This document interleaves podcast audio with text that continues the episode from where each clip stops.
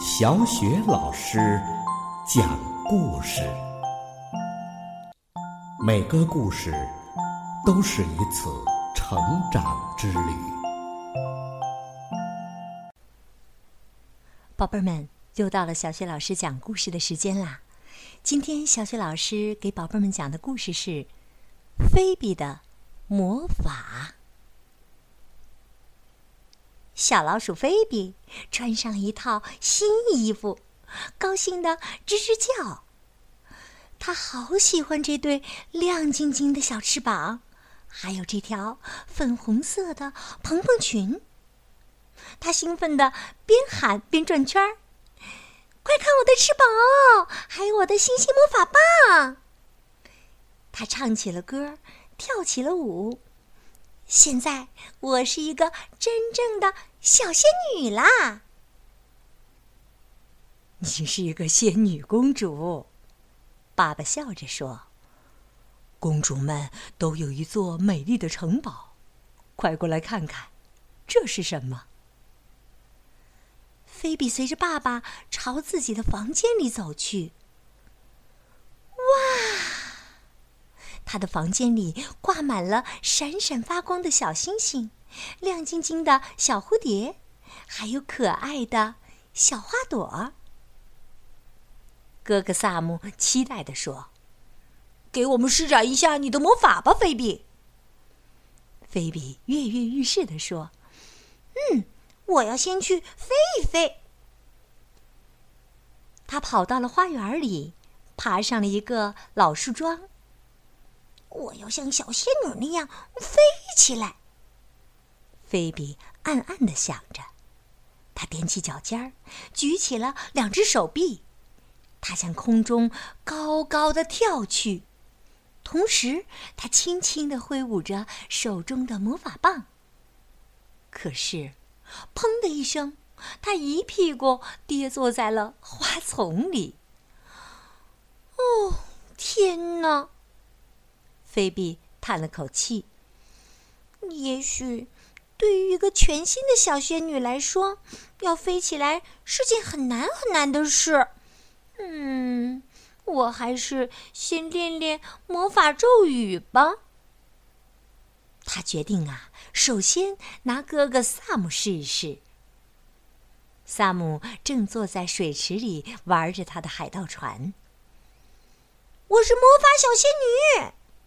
菲比神气的冲他喊：“告诉我你的愿望吧，我会让它实现的。”好吧，萨姆笑笑说：“嗯，我想要一只鹦鹉。”“嗯，我要怎样才能变出一只鹦鹉来呢？”菲比想啊想啊，突然。他看见叶子上有一只七星瓢虫。嗯，我要把你变成一只漂亮的鹦鹉。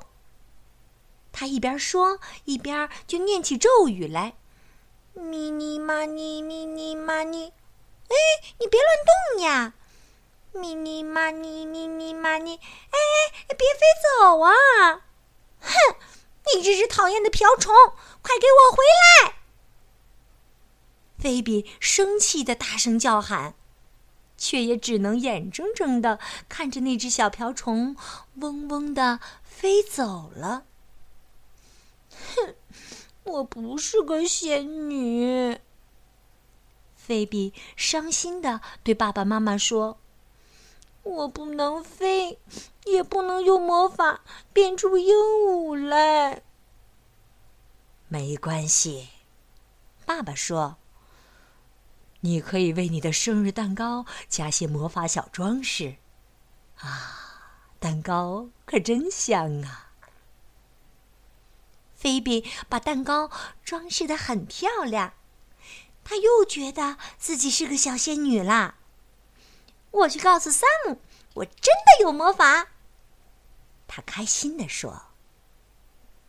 可这会儿，萨姆正满脸焦急呢。玩具海盗船的桅杆呢，断成两截了，再也修不好了。他失落地说：“我再也当不成海盗了。”别担心，我能修好它。菲比信心十足地说：“我已经练习了很多次，我的魔法有了很大的进步。”菲比呀，转了两个圈儿，用魔法棒指了指玩具船，可是什么也没有发生。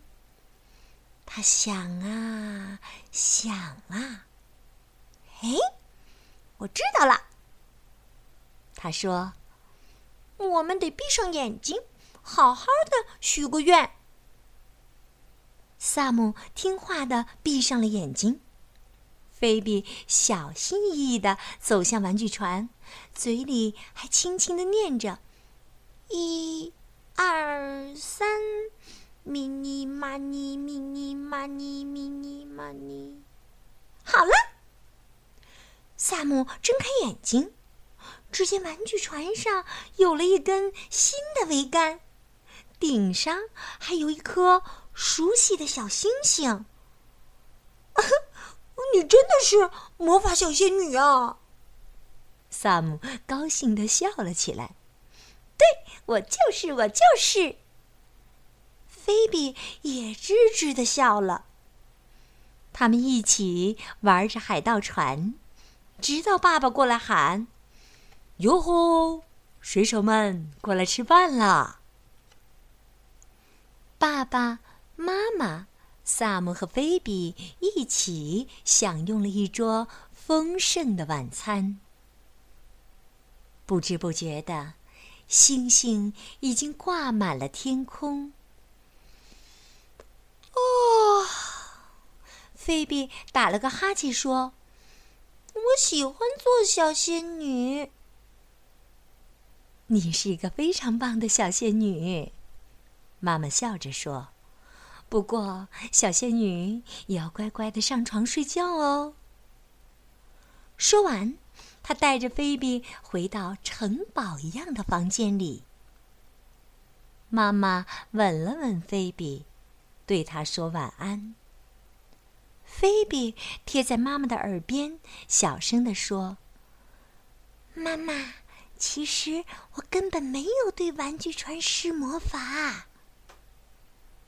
你确实施了魔法呀，妈妈笑眯眯地说：“你用这么好的主意帮助了萨姆，为他带来了快乐，这就是世界上最棒的魔法啦。”好了，宝贝们，故事就为你讲到这儿。接下来又到了小雪老师读古诗的时间了。今天小雪老师读的古诗是《黄鹤楼送孟浩然之广陵》，李白。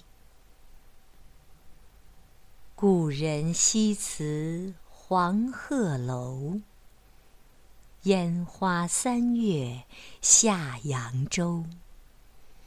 孤帆远影碧空尽，唯见长江天际流。故人西辞黄鹤楼，烟花三月下扬州。孤帆远影碧空尽。唯见长江天际流。故人西辞黄鹤楼，烟花三月下扬州。孤帆远影碧空尽，唯见长江天际。流。故人西辞黄鹤楼，烟花三月下扬州。孤帆远影碧空尽，唯见长江天际流。故人西辞黄鹤楼，烟花三月下扬州。孤帆远影碧空尽，唯见长江天际流。故人西辞黄鹤楼，烟花三月下扬州。孤帆远影碧空尽，唯见长江天际流。